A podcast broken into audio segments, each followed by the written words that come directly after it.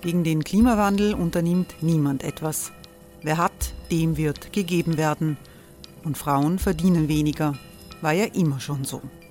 Man ärgert sich und macht weiter. Was aber, wenn nicht? Wir haben eine Idee. Die Falter Arena macht die Bühne frei für Menschen und Projekte, die das Land verändern.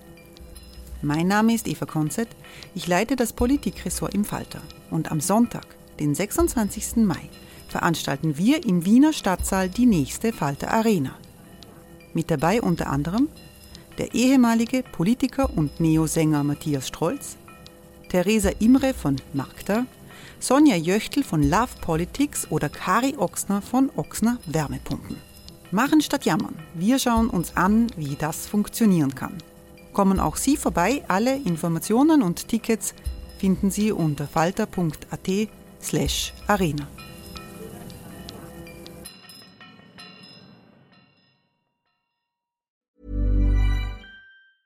Hey, it's Ryan Reynolds, and I'm here with Keith, co star of my upcoming film, If, only in theaters, May 17th. Do you want to tell people the big news? All right, I'll do it. Sign up now and you'll get unlimited for $15 a month in six months of Paramount Plus Essential Plan on us. Mintmobile.com slash switch. Upfront payment of $45 equivalent to $15 per month. Unlimited over 40 gigabytes per month. Face lower speeds. Videos at 480p. Active Mint customers by 531.24 get six months of Paramount Plus Essential Plan. Auto renews after six months. Offer ends May 31st, 2024. Separate Paramount Plus registration required. Terms and conditions apply if rated PG.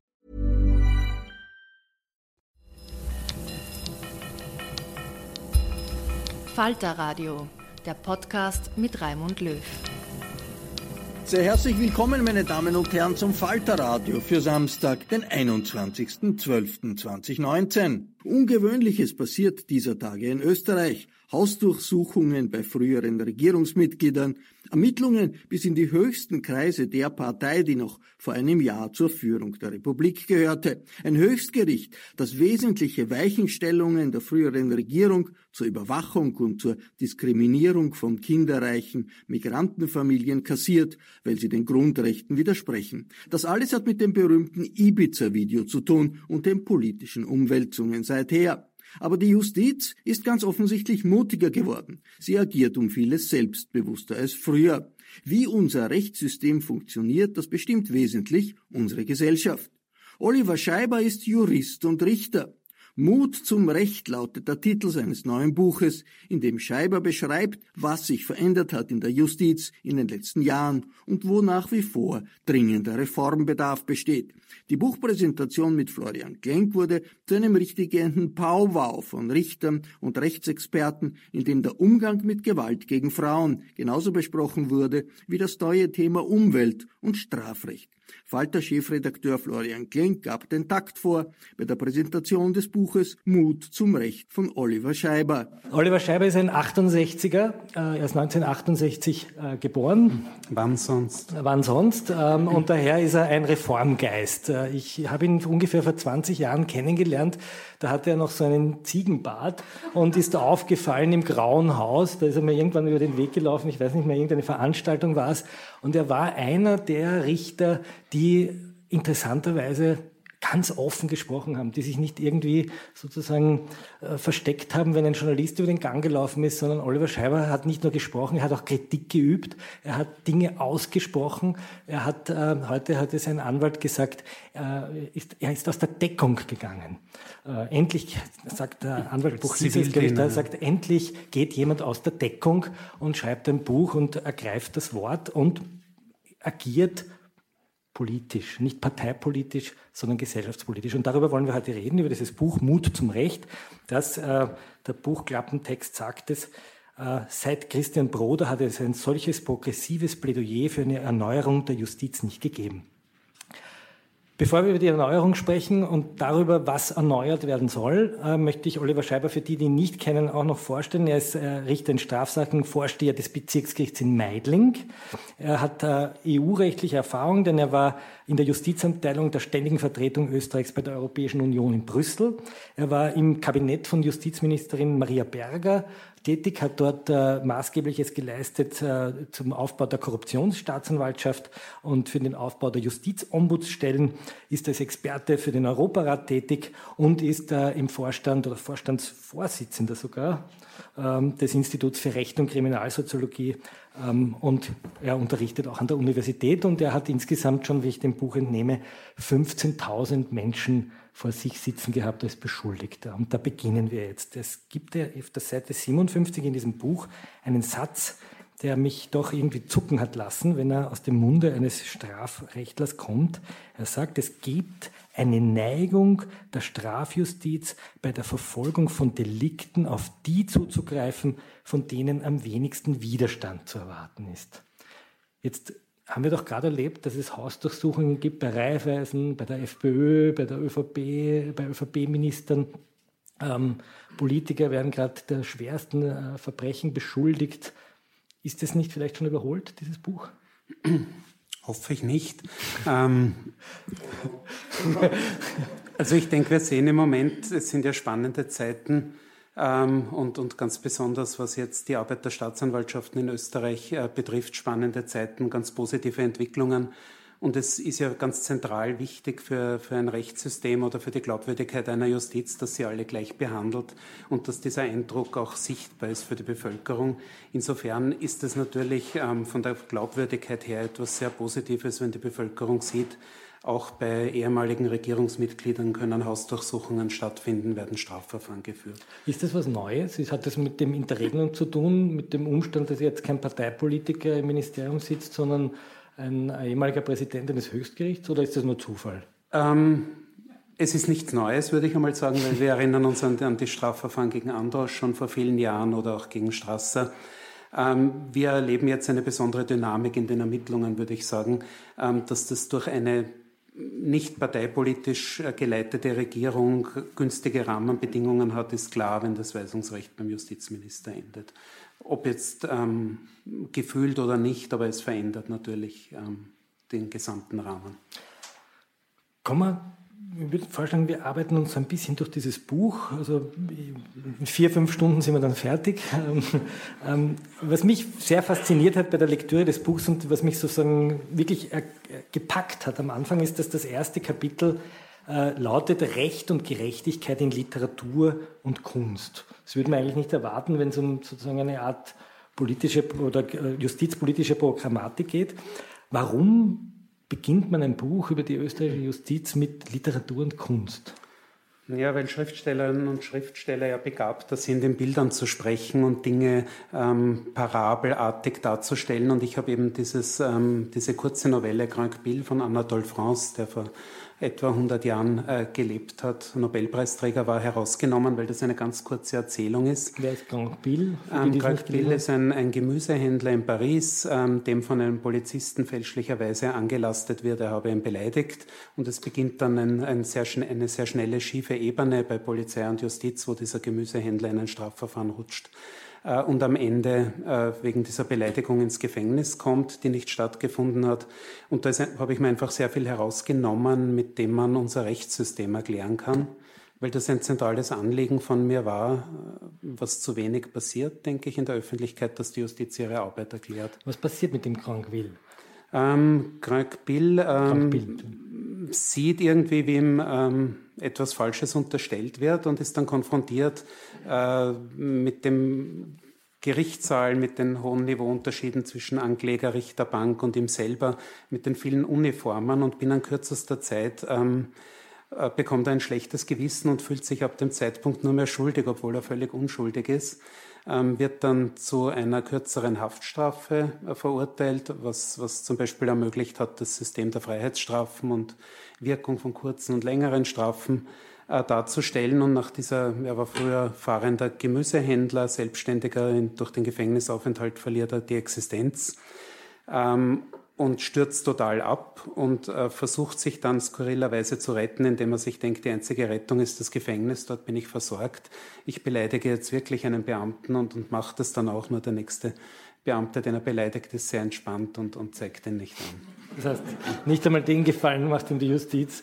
Äh, es findet sich da drinnen ein Zitat aus dieser Novelle, da steht drinnen, in dieser Umgebung, gemeint ist dieses Gerichtsgebäude, dieses Ehrfurcht, gebietende Szenario in dieser Umgebung verschlossen im Ehrfurcht und Angst den Mund. Jetzt bist du selbst Strafrichter am Bezirksgericht äh, Meidling, du warst Strafrichter am Bezirksgericht Leopoldstadt, also durchaus in Gegenden, äh, wo jetzt nicht äh, zuerst einmal der White-Collar-Crime herrscht, sondern die, die Alltagskriminalität hineingeschaufelt wird.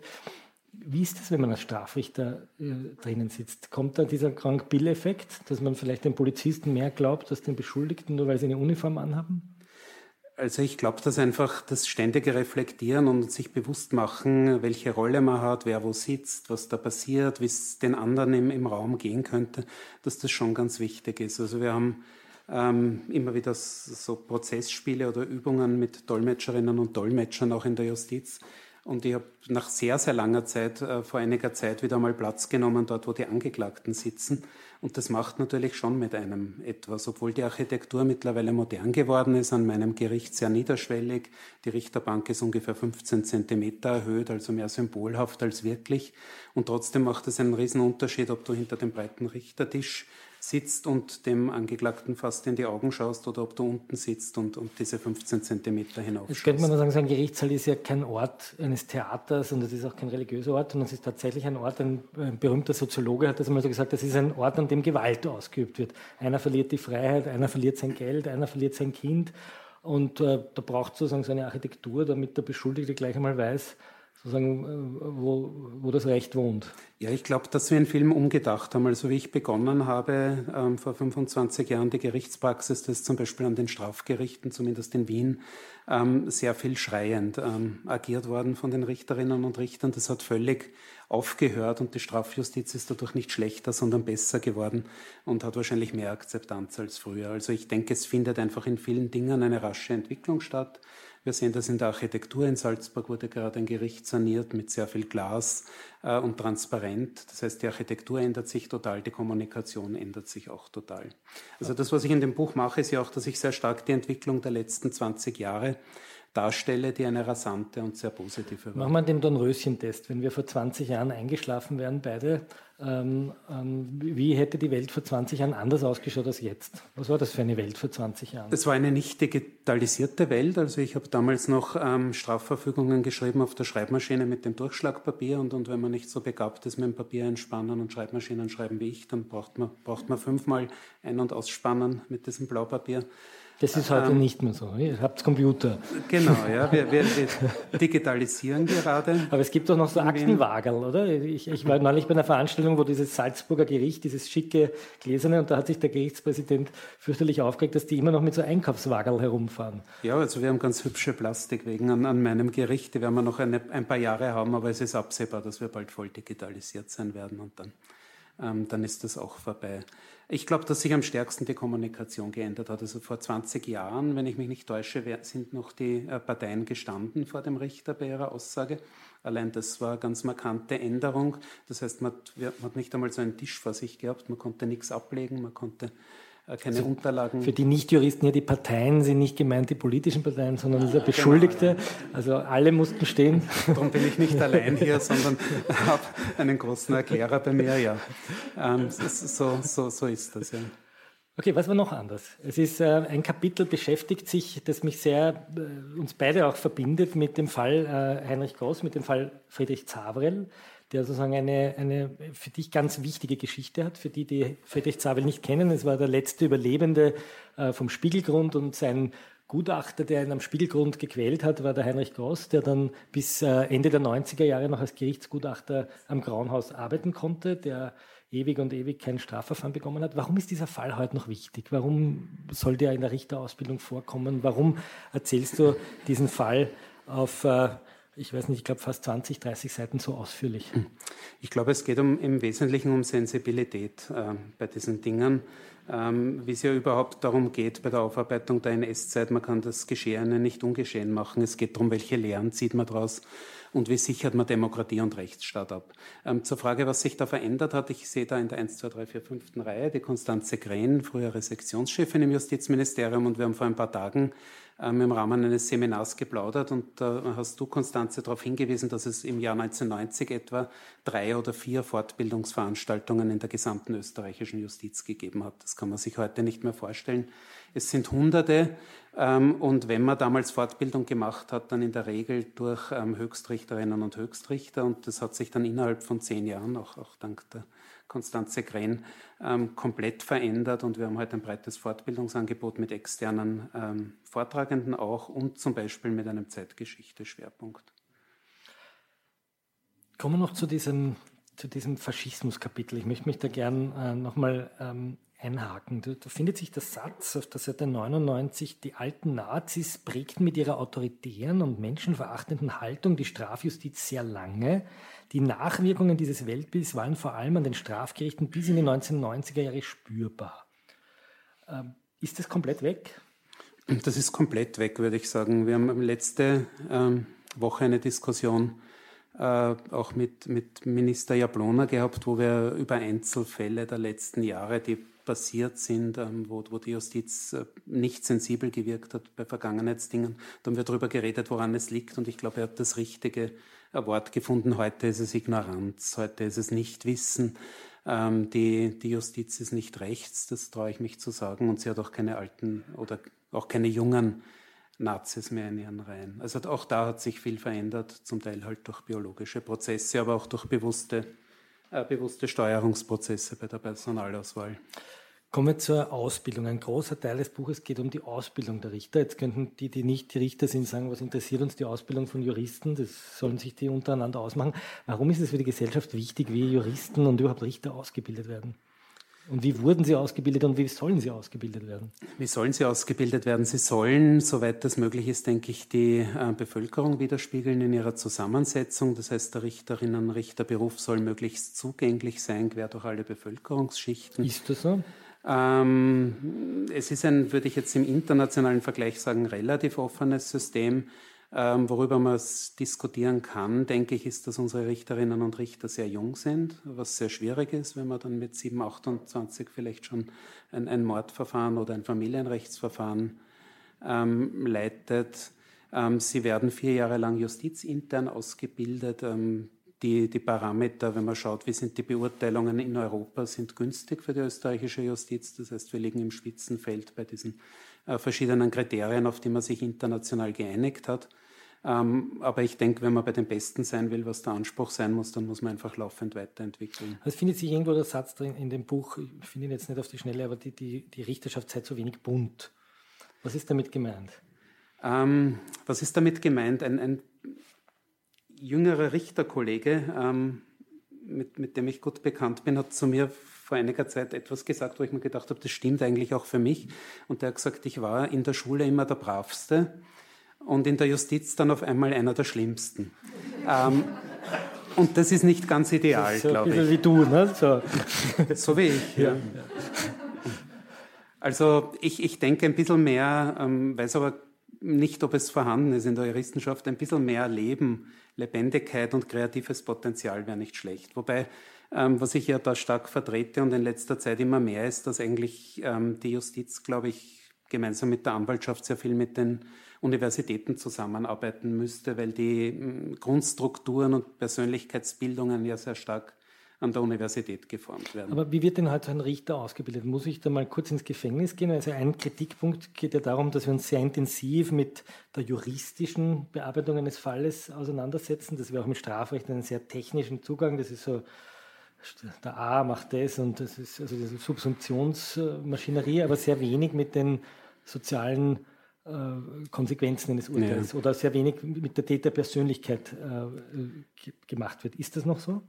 Ähm, die Ausbildung ist so, dass ähm, das Auswahlverfahren für die Aufnahme in die Grundausbildung ziemlich streng ist, weil wir auch sehr wenige Leute genommen haben die letzten Jahre. Das heißt, es ist nicht so einfach, die Prüfungen zu bestehen. Ähm, es sind Prüfungen in Verbindung mit Beschreibungen von Richtern und Richterinnen, bei denen man im Gerichtsjahr gearbeitet hat.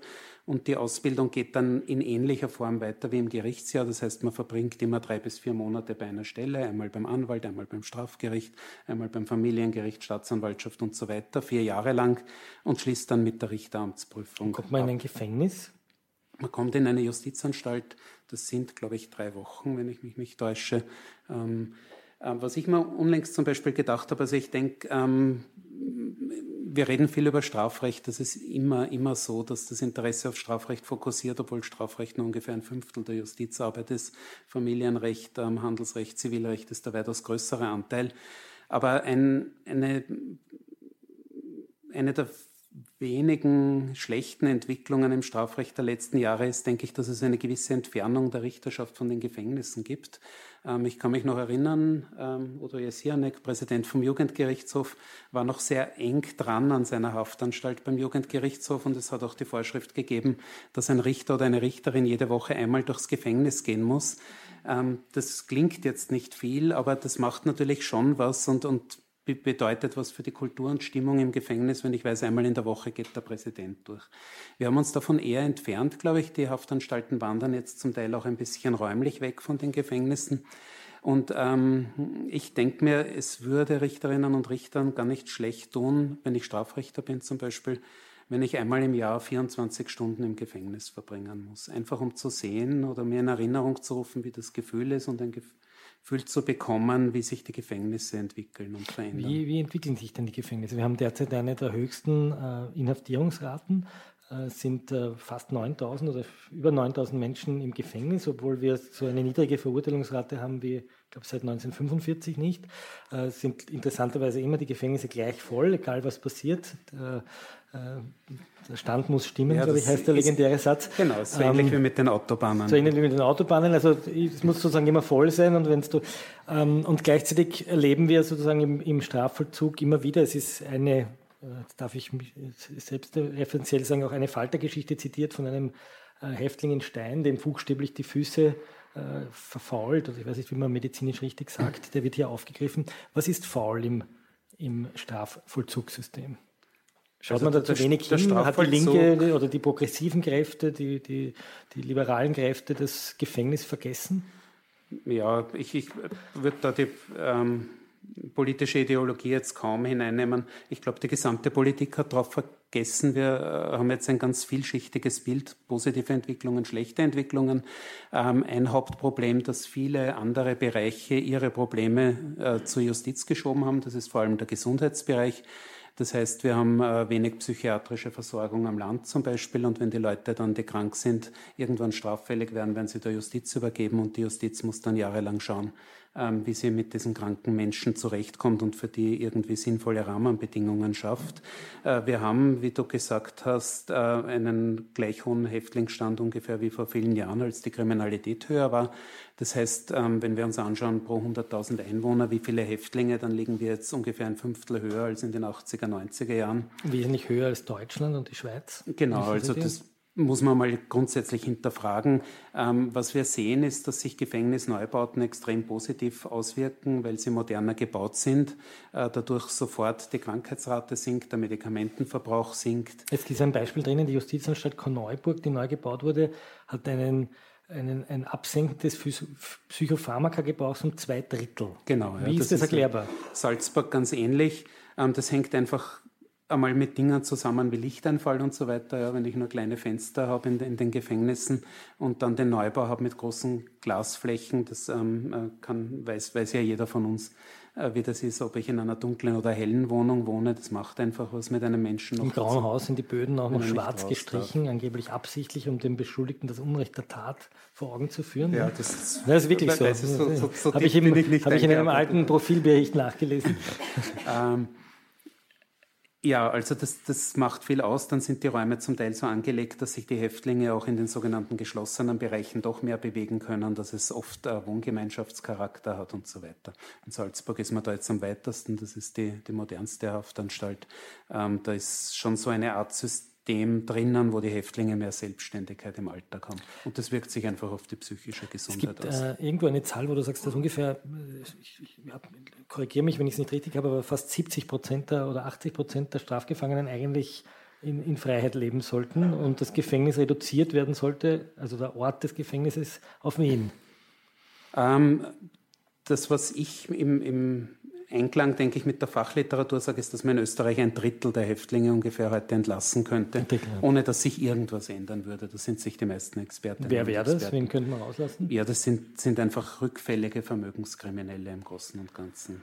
Es gibt in diesem Buch einzelne Einzelfälle, die beschrieben werden, anonymisiert natürlich, aber ein paar Fälle haben mich schon irgendwie sehr ergriffen. Da gibt es die Geschichte eines Mädchens, das schwer drogenkrank ist und immer wieder Kosmetika klaut und äh, bei einem Schaden von 3000 Euro welche Strafe bekommt? Ähm, dreieinhalb Jahre oder so. Dreieinhalb Jahre für ungefähr 3000 Euro. Wie ist das möglich? Das ist einfach möglich durch die Rückfälligkeit und damals noch durch die Qualifikation als Gewerbsmäßigkeit. Das heißt, dass es einfach wiederholt war und um sich ein Einkommen zu verschaffen äh, für die Drogen. Und ich glaube, das sind genau die Fälle, die man einfach vermeiden muss. Ja. Wir müssen endlich wieder dazu kommen, dass wir grundsätzlich nachdenken, das hängt ja auch mit der Ressourcenfrage zusammen. Je mehr ich Ressourcenprobleme habe, die Justiz hat jetzt Ressourcenprobleme, umso mehr bin ich mit dem Alltag beschäftigt und mit der Aufrechterhaltung des Betriebs und umso weniger kann ich über Grundsatzfragen nachdenken. Wir müssen aber wieder zurückkommen, dass wir jetzt nicht überlegen, wo kriege ich fünf Justizwachebeamte her ähm, und wie teile ich die Schicht ein und wie baue ich dort dazu, sondern dass ich einmal überlege, wen will ich im Gefängnis haben dann wird eine aufgeklärte Gesellschaft sagen, gefährliche Leute, für die man keinen anderen Weg findet. Und wenn ich diesen Gedanken habe, bin ich dann schnell da, dass ich ein Drittel oder der, die Hälfte der Häftlinge freilassen muss. Wir haben ja auch mit der Einführung der Fußfessel vor ein paar Jahren Unmengen von Leuten freigelassen, ohne dass sich dadurch irgendwas an der Sicherheitslage in Österreich geändert hat. Sind ja auch die Richter schuld? Wenn man sich anschaut, die, ähm, die, die Vollzugsgerichte, dann fällt auf, dass es ganz große Unterschiede gibt, dass ein Vollzugsgericht in Krems äh, praktisch fast nicht, ich übertreibe es jetzt ein bisschen, aber fast niemanden freilässt, während im Westen die Vollzugsgerichte wesentlich liberaler agieren. Sind die, die Richter vielleicht viel politischer, als sie sich gerne eingestehen? Ja, das sind sie sicher, ja, weil sie sich ja fast gar nicht eingestehen. ähm, äh, allein, allein schon dadurch. Aber es ist natürlich, wir haben diese Regionalkulturen, allein wenn man in Ostösterreich schaut, ähm, im äh, Bereich des Landesgerichts Eisenstadt werden praktisch alle Häftlinge vorzeitig entlassen ähm, im nicht so weit entfernten niederösterreichischen Landesgerichten oft nur ganz wenige. Und woran liegt das? Ähm, ich denke, dass das gewachsene Regionalkulturen sind. Das sieht man auch. Ich glaube, das ist auch eine der großen Herausforderungen in jedem Ausbildungssystem. Von der Polizei kennt man das sehr stark. Die Polizei kann noch so viel oder möchte, möchte es jetzt nicht so sagen, aber kann auch sehr viel Menschenrechtstraining machen, wenn dann ähm, eine junge Beamtin oder ein junger Beamter nach der sehr guten Ausbildung einem ganz unguten Postenkommandanten mit einer unguten Atmosphäre in der Wachstube... Der, der seinen Namen buchstabiert haben möchte und sonst am Montag genau. um 8 Uhr die Wadeln für riecht. Ne? Also das färbt natürlich, färbt natürlich schnell ab und, und ähm, solche Dienststellenkulturen halten sich sehr nachhaltig ähm, im Positiven wie im Negativen. Wie kann man das, kommen wir ein bisschen zum Reform, zu, zur Policy Recommendation, wie kann man das jetzt ändern? Angenommen, die Grünen kommen jetzt doch auf die Idee, dich zum Justizminister zu machen oder zum, nicht, zum irgendeinem anderen äh, Reformorgan, oberstes Reformorgan, Zukunftswerkstatt. Zukunftswerkstatt der Justiz. Äh, was würdest du jetzt tun? Du sitzt jetzt im Ministerium in diesem blauen Salon mit diesem Teppichboden, den es früher gegeben hat, in dieser Broderschen äh, 70er Jahre Barock. Äh, was würde jetzt der Justizminister Scheiber äh Hey, it's Ryan Reynolds and I'm here with Keith, co-star of my upcoming film If, only in theaters May 17th. Do you want to tell people the big news? All right, I'll do it. Sign up now and you'll get unlimited for $15 a month in six months of Paramount Plus Essential Plan on us. Mintmobile.com slash switch. Upfront payment of $45 equivalent to $15 per month. Unlimited over 40 gigabytes per month. Face lower speeds. Videos at 480p. Active Mint customers by 531.24 get six months of Paramount Plus Essential Plan. Auto renews after six months. Offer ends May 31st, 2024. Separate Paramount Plus registration required. Terms and conditions apply if rated PG. Tun? Also ich, ich würde als erstes einmal versuchen zu ermuntern, äh, weil ich glaube, dass das ein Zug unserer Zeit ist, dass wir alle so ängstlich geworden sind. Warum eigentlich? Ähm, ich glaube, dass das ganz viele gesellschaftliche Gründe hat. Ja. Die äh, 100 Faktoren äh, sind, dass einfach in der Gesellschaft insgesamt ähm, ein starker Druck zur Anpassung, zum Entsprechen, zum keine Fehler machen herrscht und dass wir im gesamten öffentlichen Dienst dazu kommen müssen, dass Fehler wieder erlaubt sind, äh, weil wir im öffentlichen Dienst bei Fehlern eigentlich nur äh, die zwei Möglichkeiten haben, entweder es war ein Fehler, dann gibt es ein Disziplinar und vielleicht noch ein Strafverfahren, oder es war eben kein Fehler. Äh, dadurch muss jeder immer sagen, er hat keinen Fehler gemacht und die Vorgesetzten auch und alle rundherum auch. Das ist ein bisschen kindisch, also eigentlich so in der Schule, nicht, oder? Also man kriegt dann einen Fünfer und... Ja, wie auch immer, es ist ungesund, denke ich, und, und es äh, behindert Systeme an ihrer Fortentwicklung. Das heißt, wir müssen einmal schauen, dass es eine Fehlerkultur gibt, wo man sagt, Fehler werden passieren, wir bemühen uns keine zu machen. Wenn welche passieren, dann schauen wir uns die Fehler an und versuchen äh, daraus äh, strukturelle Reformen abzuleiten, wenn notwendig. Das wäre mal so ein erster Schritt, glaube ich. Das heißt, die Leute einfach ermuntern, Kreativität fördern, Ideen fördern, Dinge ausprobieren lassen. Ähm, und dann, glaube ich, gibt es schon, also weil wir das angesprochen haben mit den Regionalkulturen, dass man schon versuchen muss, ähm, da einheitliche Ideen reinzubringen. Es muss ja nicht ganz radikal sein, aber man kann sich die radikalen Beispiele anschauen. Was wäre so ein radikales Beispiel? Ein radikales Beispiel? Beispiel wären die Niederlande, die vor zehn Jahren oder so alle Justizstellen, alle Leitungsstellen neu ausgeschrieben haben, vorher so einen Katalog gemacht haben, wie äh, Leitungsfunktionäre, wozu sie sich bekennen sollen. Also die haben sich einfach reingefahren und gesagt, alle, die jetzt genau, Chef haben sind. neu ausgeschrieben, haben alles nur mehr befristet ausgeschrieben und wer sich für eine Führungsfunktion bewerben wollte, der musste sich zu dem Gesamtleitbild der Justiz bekennen, das halt Menschlichkeit, Fairness, Zuhören und so weiter umfasst. Das wäre jetzt ein radikales Ding und ich denke, da gibt es ja auch Mittelwege, die man, die man sich andenken kann. Du nennst das äh, äh, Pariser Ausbildungsmodell für, für Richter. Warum ist das so, ähm, das Französische, warum ist Frankreich das so besonders? Hat eine, eine alte traditionelle Justizakademie, die hat sich schon vor einiger Zeit ähm, ein Richterbild gegeben, in dem sie 13 Faktoren oder Eigenschaften formuliert hat, über die Richterinnen und Richter verfügen sollen. Und da spielen eben ähm, Empathie, Zuhören, Teamarbeit, das heißt Dinge, die klassisch nicht so im, im, im Richterprofil, Richterinnenprofil drin waren, eine Rolle. Okay. Kommen wir zum, zum Politischen. Es gibt ein Kapitel ganz am Schluss, das heißt äh, Justiz und Politik und das hat mich sehr überrascht, weil du da drinnen die sogenannten, ich glaube man nennt sie jetzt Salzburger Beschlüsse, kritisierst, mhm. die sagen, die Richter sollen sich eigentlich äh, von der Parteipolitik fernhalten, anders als die Polizei, die ist ja hochpolitisch, die, die, die tragen sozusagen ihre parteipolitische Gesinnung vor sich her, aber die Richter sollen das nicht. Und du sagst, das ist eigentlich nicht gut, weil ich zitiere, das große Dilemma der Salzburger Beschlüsse war die Verdammung allen Politischen und eine gewisse Geringschätzung, die bei der Richterschaft gegenüber Politikerinnen und Politikern aufkam.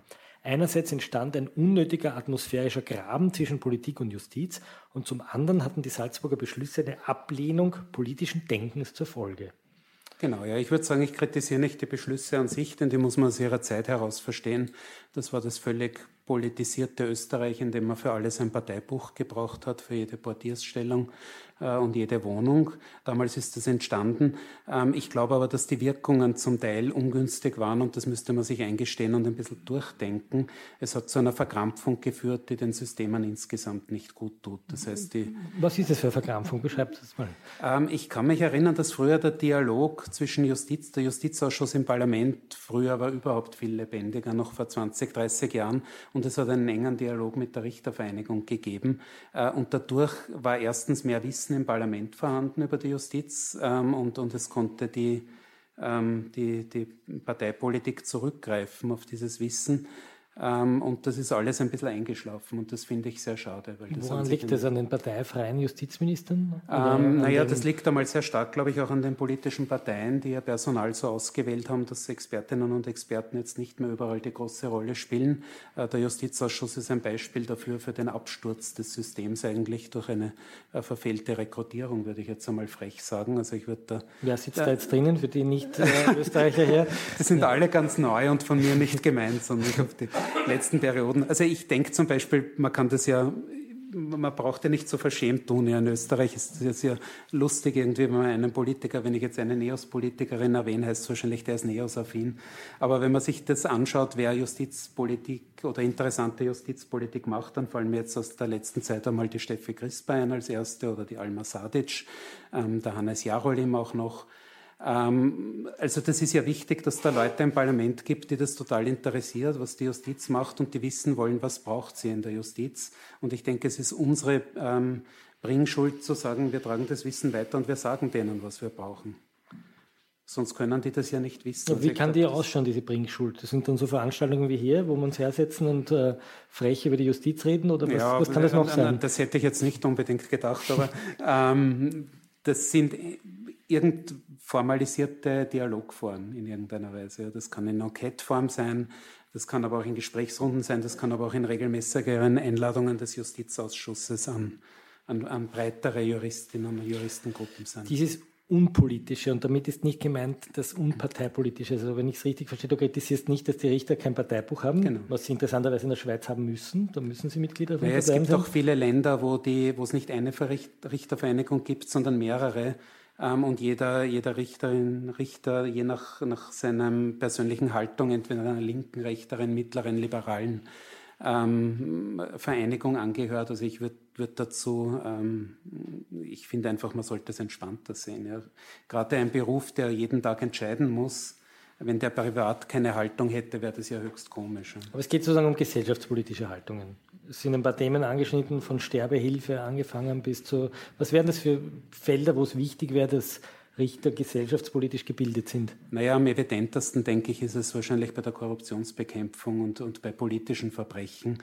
Ähm, wir brauchen jetzt nur in die Slowakei oder nach Malta schauen, was sich da tut. Das heißt, wenn ich da nicht genau beobachte, wer trifft wen, wer ist auf welchem Society-Event, welchen Unternehmer sehe ich mit welchem hohen Beamten regelmäßig. Wenn ich dieses Sensorium nicht habe, dann kann ich keine sinnvolle Korruptionsbekämpfung machen zum Beispiel. Ähm, vielleicht zum Schluss, ähm, du sprichst auch die Umweltkriminalität an. Das fand mhm. ich sehr spannend. Du sagst, es gibt eigentlich in Österreich kaum Verurteilungen nach dem Umweltstrafrecht. Ähm, erwähnst Neapel, äh, auch sagst, das Strafrecht verfehlt zu sagen. Es gibt dann diesen schönen Satz, es lässt, vielleicht zitiere ich diesen schönen Satz noch, große Kriminalitätsfelder werden mangels Interesses oder Kompetenzen der Justiz weitgehend schadlos gehalten. Was ist damit gemeint? Damit ist gemeint, wenn wir bei dem Beispiel von Neapel bleiben, zum Beispiel, dass es dort ähm, illegale Mülldeponien gibt, in deren Folge die Lebenserwartung ganzer Regionen extrem sinkt in den letzten 20, 30 Jahren. Das heißt, die Menschen sind verstrahlt, vergiftet, äh, vom Gemüse vergiftet. Und ich finde das ein, einfach aus Sicht jetzt die italienische Justiz gemeint ganz schlimm, äh, dass man dort jeden Tag mit großem Aufwand noch immer Ladendiebstähle vor Gericht stellt. Aber da sterben in, in ganzen Landstrichen Menschen 10, 20, 30 Jahre vor der Zeit und wir schaffen es das nicht mit dem Strafrecht entsprechend anzugehen. Das ist einfach eine Ressourcenverfehlung äh, und eine Gerechtigkeitsverfehlung. Mhm. Vielleicht zum Abschluss unseres Gesprächs und dann würde ich Sie gerne bitten, Fragen zu stellen. Ähm, ich muss die Frage stellen, aber wird äh, nach so einem ich würde sagen, auch justizpolitischen Manifest. Äh, will Oliver Scheiber in die Politik gehen? Nein. Nein, Nein. das ist eine klassische Politikerantwort. das, das ist, ähm, der Armenton hat ja gesagt, ich bin vor zwei Jahren zu ihm gekommen. Ich habe damals nicht antizipiert, dass jetzt Regierungsverhandlungen sein Ja, wir haben das vorausgesehen. Äh, und, und nein, okay, ist ein klassisches Nein. Kann ich, okay, also die, die, Kollegen von ÖVP und Grünen Lassen Sie ihn in Ruhe, er will weiter Strafrichter bleiben. Müssen weiter suchen. Ähm, äh, ich würde Sie bitten, dass Sie Fragen stellen. Fragen stellen heißt Fragen stellen mit einem Fragezeichen. Co-Referate werden mit dem Abschluss eines Falter-Abos äh, geahndet. ähm, also es ist in Justizveranstaltungen sehr oft üblich, dass es dann immer lange Co-Referate gibt. Ich würde Sie aber diesmal bitten, die Co-Referate nachher zu machen und jetzt Fragen an Oliver Scheiber zu stellen. Freche Fragen, widersprechen Sie ihm, halten Sie ihm was entgegen, seien Sie frech zu ihm. Bitte um Ihre Fragen. Anna Sporer, Verwaltungsgerichtshof, hier privat ähm, oder politisch. äh, ähm, das ist sehr politisch, das Private. Ähm, Oliver, du hast, wir haben schon gehört über die Richter, die nicht, also jetzt ignorant sind, wie der Clemens Jablone das offenkundig befunden hat in dem Workshop. Ähm, ganz kurze Frage, was machen wir mit den ähm, mit den niedrigen Verurteilungszahlen äh, in Fällen Gewalt gegen Frauen? Fragezeichen. Ich, ich, bin mir nicht sicher, ob die Verurt meinst du die Höhe der Strafen oder die Zahl der Verurteilungen an sich? Ich glaube, das Hauptproblem, es ist sehr viel, ähm, wo man ansetzen muss, glaube ich, ist Info- und Bewusstseinsarbeit. Ähm, weil es einfach so sein muss, dass die Anzeigemöglichkeit niederschwellig ist und dass die Beweissicherung ganz schnell erfolgt. Da sehe ich eigentlich den Hauptpunkt. wir haben jetzt Sonderzuständigkeiten für die häusliche Gewalt und Gewalt gegen Frauen. Ähm, da ist an sich schon einiges getan worden. Ich würde jetzt nicht pauschal sagen, dass es da an Sensibilität fehlt, ähm, sondern ich würde einfach die Infoarbeit noch verbessern. Ich glaube schon, dass es oft so ist, dass zu spät Beweis, Be Beweis gesichert wird und so weiter. Wäre mein Eindruck. Die Deutschen denken jetzt über die Einrichtungen von sogenannten Gewaltambulanzen nach, Gewaltschutzambulanzen. Ist das ein Thema?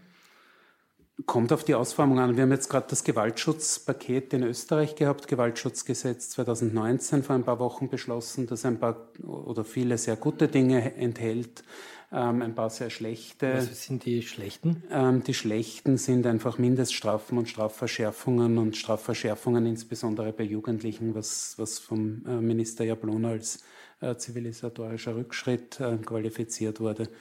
Ähm, ich glaube, es braucht einfach ganz viel an Investitionen, leichterer Zugänglichkeit zum Anzeigerstatten und, und diesen Dingen. Das heißt, die Schwelle, eine Anzeige zu machen und die Beweise zu sichern, ist das Problem, aber nicht die Höhe der Strafe. Die Höhe der Strafe ganz sicher ja. nicht, ja. Das ist gar kein Faktor, denke ich. Bitte eine. Mein Name ist Hans-Otto Schmidt, bin emeritierter Rechtsanwalt, war Hepatitis C-Opferanwalt und ähm, habe das eigentlich, das Hepatitis C-Opfer-Kapitel schon als äh, beendet betrachtet, weil wir haben schöne Erfolge gehabt in äh, den Schadenersatzforderungen für die Opfer. Äh, und jetzt ist sozusagen wieder ein, ein, ein Unmut in mir hochgekommen und da danke ich auch für Ihr Referat, weil Sie gesagt haben, die Strafjustiz und die Staatsanwaltschaften, also bei großen Fällen, ähm, neigt man eher zurückhaltend zu sein und äh, bei kleinen Sachen, Ladendiebstahlen, da wird also mit der ganzen Härte des Gesetzes durchgegriffen. Äh, die Behandlungskosten der Hepatitis C-Opfer bei den Gebietskrankenkassen belaufen sich nach ähm, Schätzungen von Gesundheitsökonomen ca. 100 Millionen Euro. Und da gibt es ein Gutachten der Uni Salzburg von Professor Reiner, ganz klar, die Sozialversicherungsträger, die Gebietskrankenkassen sollten diesbezüglich Regress nehmen beim Höchstkonzern oder den Rechtsnachfolgern. Die Staatsanwaltschaft hat das eingestellt, dem, glaube ich, eher schwachen Argument, das ist alles verjährt. Denn wenn jemand äh, vor drei Monaten noch eine Lebertransplantation gehabt hat, obwohl er virusfrei ist, dann, äh, glaube ich, tut man sich mit dem Argument der Verjährung schwierig. Und der Sektionschef hat gemeint. Darf ich Sie noch bitten, eine Frage zu stellen? Ja, die Frage, das wird jetzt die, die Frage zu, zu speziell. Der bitte. Sektionschef hat gemeint, naja, ähm, die Sozialversicherungsträger haben trotz des Gutachtens die Sache zu riskant angesehen. Und äh, obwohl es ein Aufsichtsrecht des Sozialministeriums gibt. Meine Frage ist, wie kann man unsere, in unserer Gesellschaft solche Großverfahren anlegen, um doch der Gerechtigkeit zum Durchbruch zu verhelfen.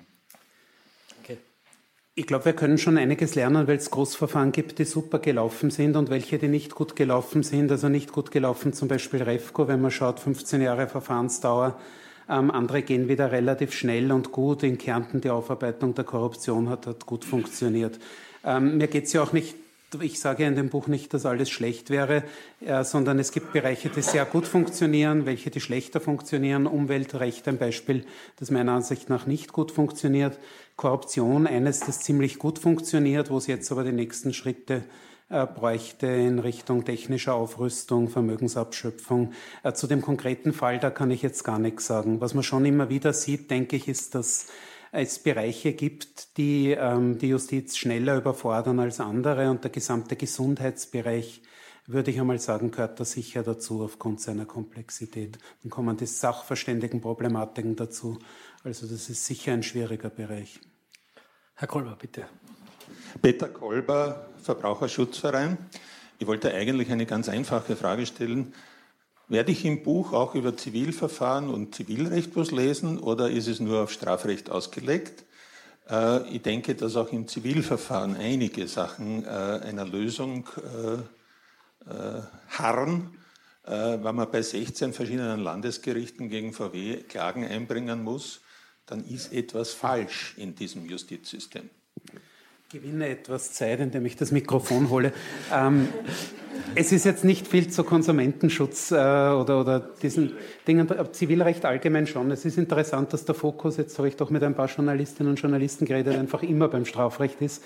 Es ist, ist, denke ich, recht viel zum Zivilrecht drinnen, wobei mir es da vor allem sehr stark um die Kommunikation geht. Also ich glaube einfach, das Verfahren noch sehr viel stärker durch, das betrifft jetzt vor allem das Familienrecht, ähm, durch runde Tische und alle Beteiligten schnell an einen Tisch holen und sehr schnell äh, mündlich abklären, ähm, welche, welche gegenläufigen Interessen es gibt, geprägt sein müssen. Also das konkrete Ding ist jetzt nicht drinnen, Zivilrecht allgemein, denke ich, ist schon stark drinnen. Gratuliere nochmal zum äh, zweiten Buch. Ähm, mein Name ist Funda Sell, ich bin Gerichtsdolmetscherin seit 20 Jahren.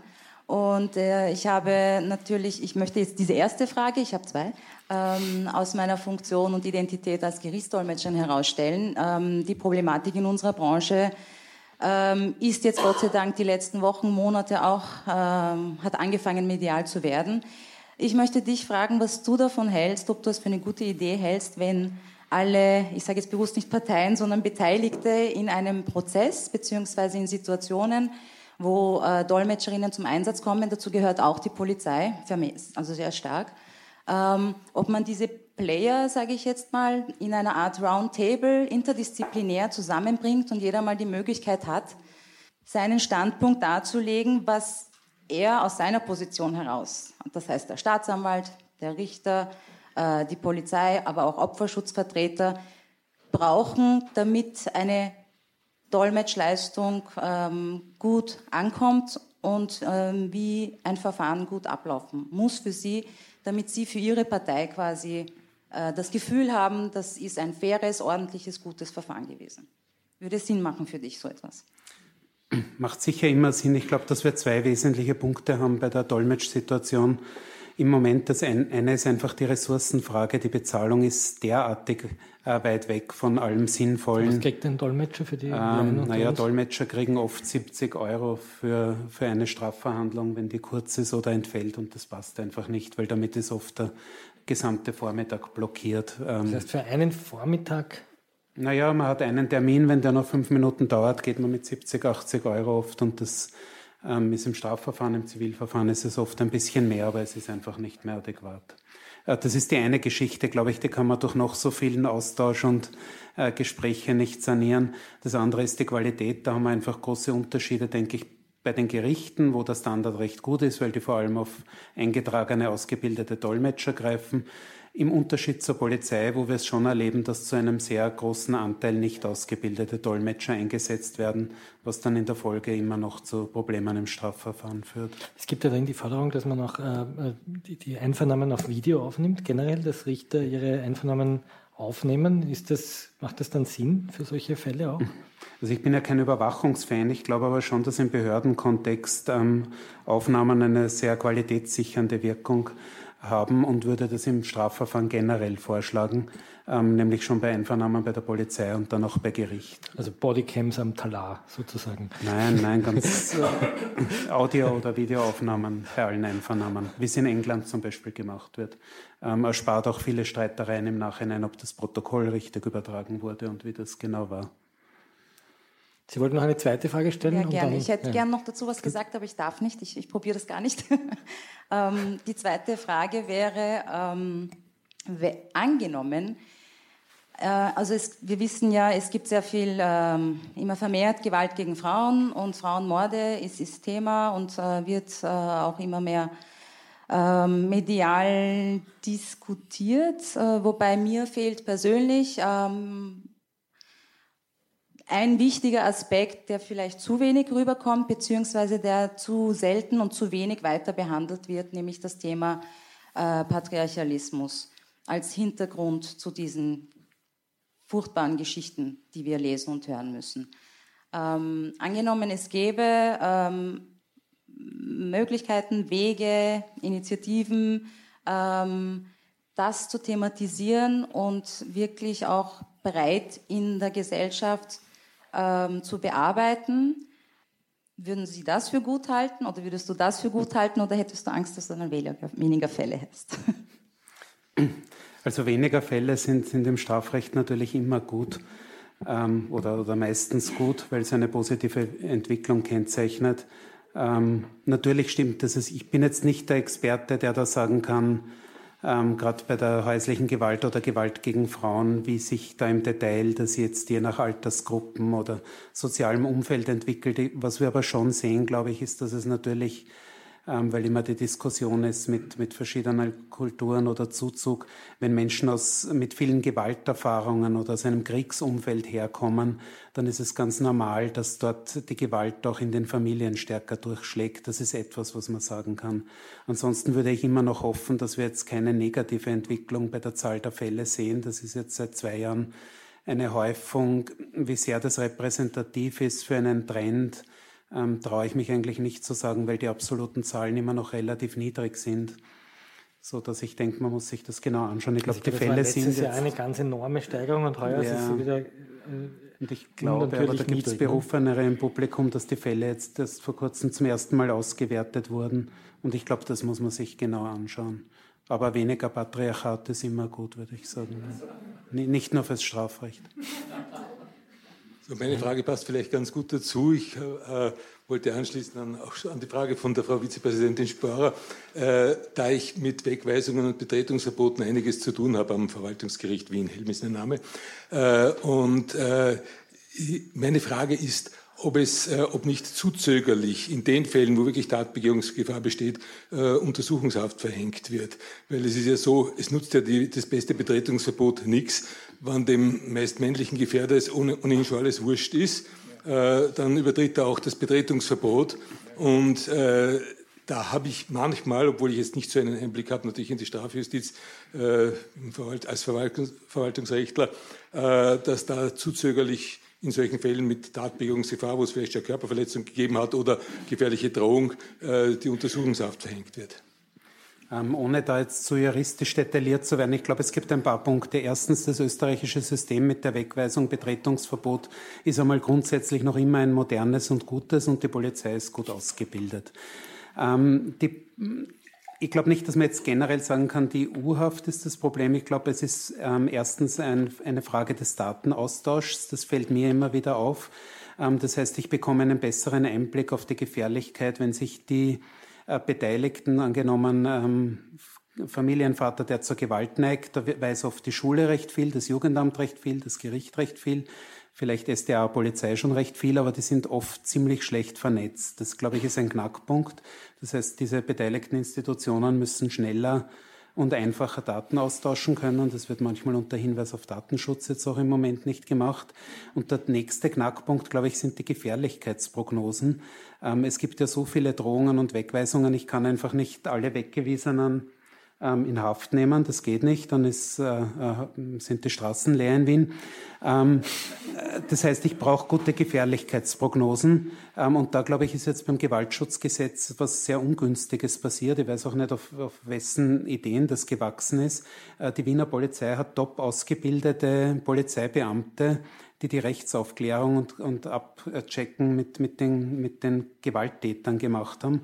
Und jetzt nimmt man mit dem Gesetz das alles von der Polizei weg und schafft wieder, so wie im Asylbereich, einen, eine Riesenagentur, die diese Rechtsaufklärung machen soll. Und zuletzt habe ich jetzt gehört, das sollte mit Jänner starten, nachdem der Bund das natürlich nicht schafft, dafür tausende Fälle wird sich das ein Jahr lang verzögern. Also da passieren dann so pragmatisch ganz ungeschickte Entwicklungen und Lösungen, die das System an sich erschweren. Aber ich glaube, Gefährlichkeitsprognose und Informationsaustausch sehe ich als Knackpunkt. Daneben vielleicht jetzt ein bisschen ähm, äh, auch, auch eine Fortbildungsgeschichte, aber ich glaube, dort da hinten war eine Frage. Hinten ist eine Frage. Könnten Sie das Mikro? Danke. Ich habe eine kurze Frage apropos Lösungen. Wie sachgerecht ist die Verfahrenshilfe? Ich glaube, dass ähm, das für die, ich, bin immer dafür, dass wir ja. die Nicht-Juristen auch abholen. Was ist die Verfahrenshilfe? Das könntest dann sich du immer, weil ich finde das tun. Es ist ja für mich alles sehr anstrengend. wir, wir Juristen neigen immer dazu, davon auszugehen, dass alle Menschen auch Juristen sind und wissen, was eine Verfahrenshilfe ist. Also eine, und du genau, das, das wir müssen uns erklären, dass die Verfahrenshilfe ist sozusagen der kostenlose Rechtsbeistand für Leute, die sich das nicht leisten können. Genau, darum ist das Institut an sich einmal total Also Peter wichtig. Hochecker zum Beispiel, der Lobbyist, hat Verfahrenshilfe. Ne? Ja. Ähm, Ich glaube, dass das wichtig ist und gut ist. Ich sehe die Schwierigkeit darin, dass wir die Verfahrenshilfe haben für einen Bereich von Einkommen bis zu 1000 Euro etwa. Das ist so die, die Faustregel. Und ich glaube, dass für alle Menschen, die 1000 bis, sagen wir, 3000 Euro einmal verdienen im Monat, Prozess für ein irrsinnig teuer geworden ist. Und das würde ich schon jetzt als, als echtes Hindernis sehen, ähm, wenn, wenn in meiner Wohnung die Wände springen, weil daneben irgendwo eine Tiefgarage gebaut wird oder so und ich will eine sogenannte Beweissicherung machen lassen, das heißt ein Sachverständiger kommt fürs Gericht, fotografiert alles und nimmt das einmal auf, dann kostet sowas schnell 3.000, 4.000 Euro und das ist bei einem Einkommen von 1.300, 1.400 Euro sicher schon ein Hindernis. Also ich würde in die Richtung gehen zu überlegen, wie man das ausbaut, das System. Prozesse ziemlich teuer geworden. Das ist das Stichwort, was Sie sagen, Herr Richter. Und da möchte ich gerne nochmal den Faden von Herrn Kolber aufnehmen. Ich bin auch persönlich jetzt enttäuscht, dass unter dem Titel Mut zum Recht äh, ausschließlich strafrechtliche und strafvollzugsmäßige Fragen erörtert werden. Von Herrn Klenk war in der, An in der Anmoderation kurz äh, das Thema oder der Begriff Klassenjustiz genannt. Ich mache mir, Sie hören, ich komme aus dem Ausland, man hört den Akzent. Ich mache mir hierzulande eigentlich wenig Sorgen, soweit wir im Bereich des Strafrechts sind. Äh, die Öffentlichkeit ist an den Gewaltstraftaten interessiert, darüber wird berichtet. Über Wirtschaftsprozesse wird weniger berichtet, weil sie auch schwer zu verstehen sind. Aber die zivilrechtlichen Auseinandersetzungen, wo wirklich der einzelne Bürger gefordert ist, sein Recht einzuklagen, wenn er denn Unrecht erlitten hat, die sind das Problem. Denn hier ist eine erhebliche wirtschaftliche Asymmetrie im Spiel. Wenn Sie als einzelner Käufer zum Beispiel im kaufrechtlichen Sinne gegen einen der hiesigen Großkonzerne antreten müssten, dann helfen Ihnen Ombudsleute nicht, es hilft Ihnen kein Verbraucherschutz. Namhafte Anwaltskanzleien machen Kalkulationen über Prozess- und Verfahrenskostenrisiken und Erfolgsaussichten. Die Erfolgsaussichten sind vielleicht gar nicht mal schlecht, die Erfolgshöhe ist aber unbestimmt. Und das in Kombination mit fragwürdigen Gutachtern äh, ist eine, äh, ein Phänomen, wo ich doch äh, die Rechtssicherheit auch im Sinne einer Klassenjustiz selbst wenn man nicht zu den 1000 Euro Verdienern gehört, wenn man etwas mehr verdient, aber gegen einen der größten Konzerne anzutreten, das überlegen Sie sich, dann gehen Sie sehenden Auges in die Verjährung. Ich muss jetzt meine Rolle als Moderator bitte eine, ein Fragezeichen setzen, weil sonst wird es ein Die Frage dahinter ist, wie wäre der Rechtsstaat zu verbessern, um auch in Zivilverfahren eine Rechtssicherheit für äh, den einzelnen Bürger zu erzielen? Ja, ich denke ganz einfach durch Instrumente wie die Sammelklage und einen Ausbau der Verfahrenshilfe. Da gibt es verschiedenste Modelle. Ähm, dass der Schwerpunkt ein bisschen mehr beim Strafrecht liegt, erklärt sich einfach mit meiner Biografie. Ich habe über das geschrieben, was ich besser kenne, wo ich mich kompetenter fühle und das ist tendenziell das Strafrecht. Mein Name ist Berivan Aslan.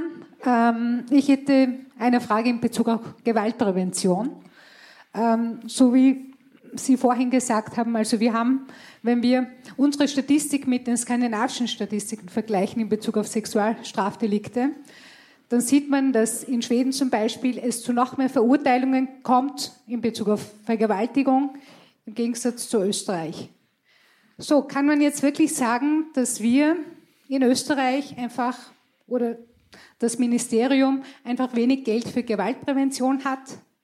Weil wir reden auf der einen Seite, dass wir gute Gesetze haben, aber es mangelt halt an der Umsetzung.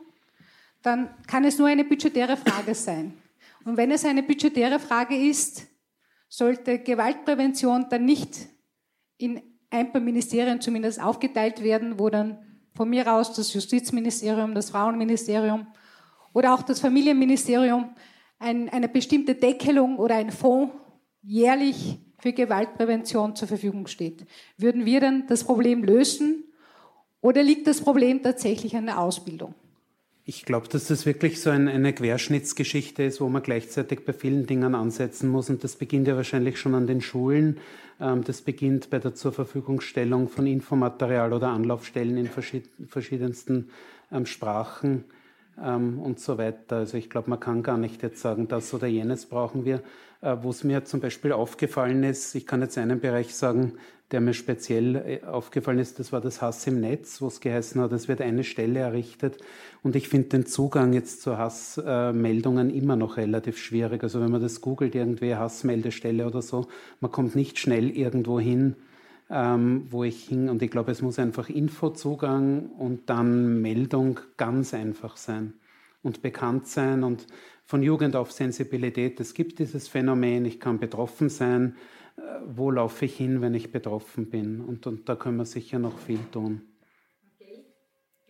Ja, ja, ja, sicher immer, ja. Aber ich, das ist, man kann ja schauen, die Kürzungen der letzten Regierung zum Beispiel, ähm, da hat es eine Auswertung gegeben und die betrifft, Förderungskürzung betrifft schwerpunktmäßig Felder ähm, eben wie Frauen, äh, Gewalt, Ding und so weiter. Das heißt, Gewalt gegen Frauen ist dann so ein Ding, das von mehreren Seiten betroffen war, äh, von den Kürzungstendenzen. Das ist sicher denkbar ungünstig. Und was auch sehr, äh, glaube ich, strukturell sehr schwierig ist, dass all diese Beratungs- und Hilfestellen meistens für ein Jahr finanziert werden und man müsste endlich dazu kommen, den, den Institutionen eine Perspektive von zumindest fünf bis zehn Jahren zu geben. Das erleichtert dann auch die Arbeit, glaube ich. So als Privatperson interessiert mich da, welche Auswirkungen glauben Sie bzw. hoffen Sie, dass das Buch auf die Justiz haben wird? Danke. ähm,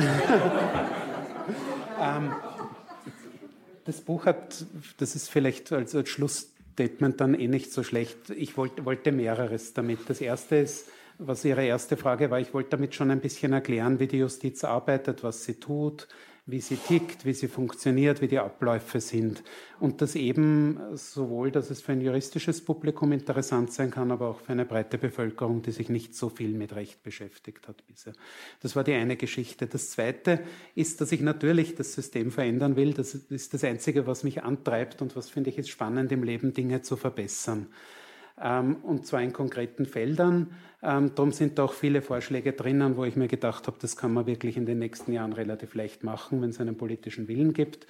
Und dann dazu noch so ein bisschen das Zeichnen von größeren Visionen, wie etwa beim Strafvollzug ein Drittel weg oder im Familienrecht. Ich möchte, dass ähm, in jedem Familienrechtsverfahren binnen zwei Wochen verhandelt wird. Das wären so größere Visionen. Und das Dritte ist noch die Ermutigung, einfach ähm, in und außerhalb der Justizleute zu ermutigen, Dinge zu tun, anzugehen, zu probieren, noch viel mehr als das im Moment ist. Ähm, und ich denke schon, dass ich was tun kann. Und es gibt ja, es ist ja nicht so, wie das dann manchmal rüberkommt, dass ich da irgendwie der Justizkritiker bin, äh, der von außen irgendwie reinschreit, was ähm, Herr Präsident lächelt, der, der von außen reinschreit vom Spielfeldrand, wie, wie das Spiel laufen sollte, sondern ich sehe mich schon irgendwie mittendrin und wollte doch aus meinen Erfahrungen Dinge zusammenschreiben. Äh, und, und glaube, dass in den letzten Jahren ähm, ganz viel gelungen ist an Veränderungen und möchte es einfach stark vorantreiben. Und andere Leute, und das, da gibt es ganz viele in der Justiz, die so ähnlich denken wie ich, ähm, ermutigen, die Dinge auch einzufordern, auch von der Politik einzufordern, zu sagen, wir wollen jetzt die Ressourcen, wir brauchen das, weil das ist, weil wir bei der Frage der Parteipolitik waren, glaube ich, schon eine Verpflichtung von allen, die in Rechtssystemen arbeiten, zu sagen, was sie brauchen, um das ordentlich umzusetzen. Weil die Richter sind nicht nur die, die tausende Fälle im Jahr entscheiden, sondern sie sollen auch die sein, die die äh, Rechtsordnung bewahren, die die Grundrechte wahren. Und wenn ich dafür was brauche, so wie im Moment die Justiz Geld, weil wir keine Stellen und kein Personal haben, dann ist es einfach Aufgabe von fast jedem und jeder, das laut einzufordern und in der Öffentlichkeit einzufordern. Sie hörten Oliver Scheiber bei der Präsentation seines neuen Buches Mut zum Recht am 2.12.2019. Florian Klenk führte durch den Abend. Scheibers Buch ist im Falter Verlag erschienen und über den Falter Shop zu bestellen. Ich verabschiede mich von allen, die uns auf UKW hören, im Freirad Tirol und auf Radio Agora. Vorstöße von Oliver Scheiber und anderen Vordenkern finden regelmäßig im Falter ihren Niederschlag. Wenn Sie bereits ein Abonnement des Falter haben, dann kennen Sie sicher jemanden, den ein Abo freuen würde. Ein Falter-Abo sichert, dass Sie als Schenkender das ganze Jahr in guter Erinnerung bleiben. Abonnements kann man auch über das Internet bestellen, über die Internetseite abo.falter.at. Ursula Winterauer hat die Signation gestaltet, Anna Goldenberg betreut die Technik. Ich verabschiede mich bis zur nächsten Folge.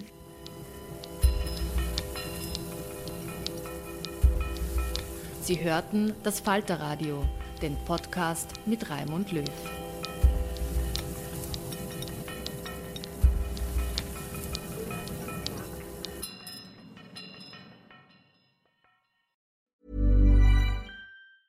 Hey, it's Danny Pellegrino from Everything Iconic. Ready to upgrade your style game without blowing your budget?